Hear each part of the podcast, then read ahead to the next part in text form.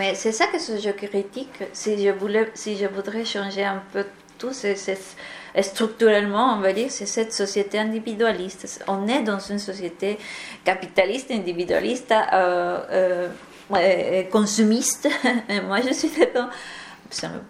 Mais c'est-à-dire, c'est ça qui nous empêche de, de, penser qu'on était avant. Je me souviens en Bolivie, et surtout dans mon petit village, c'était comme ça, c'est la collectivité, c'est la cohésion sociale.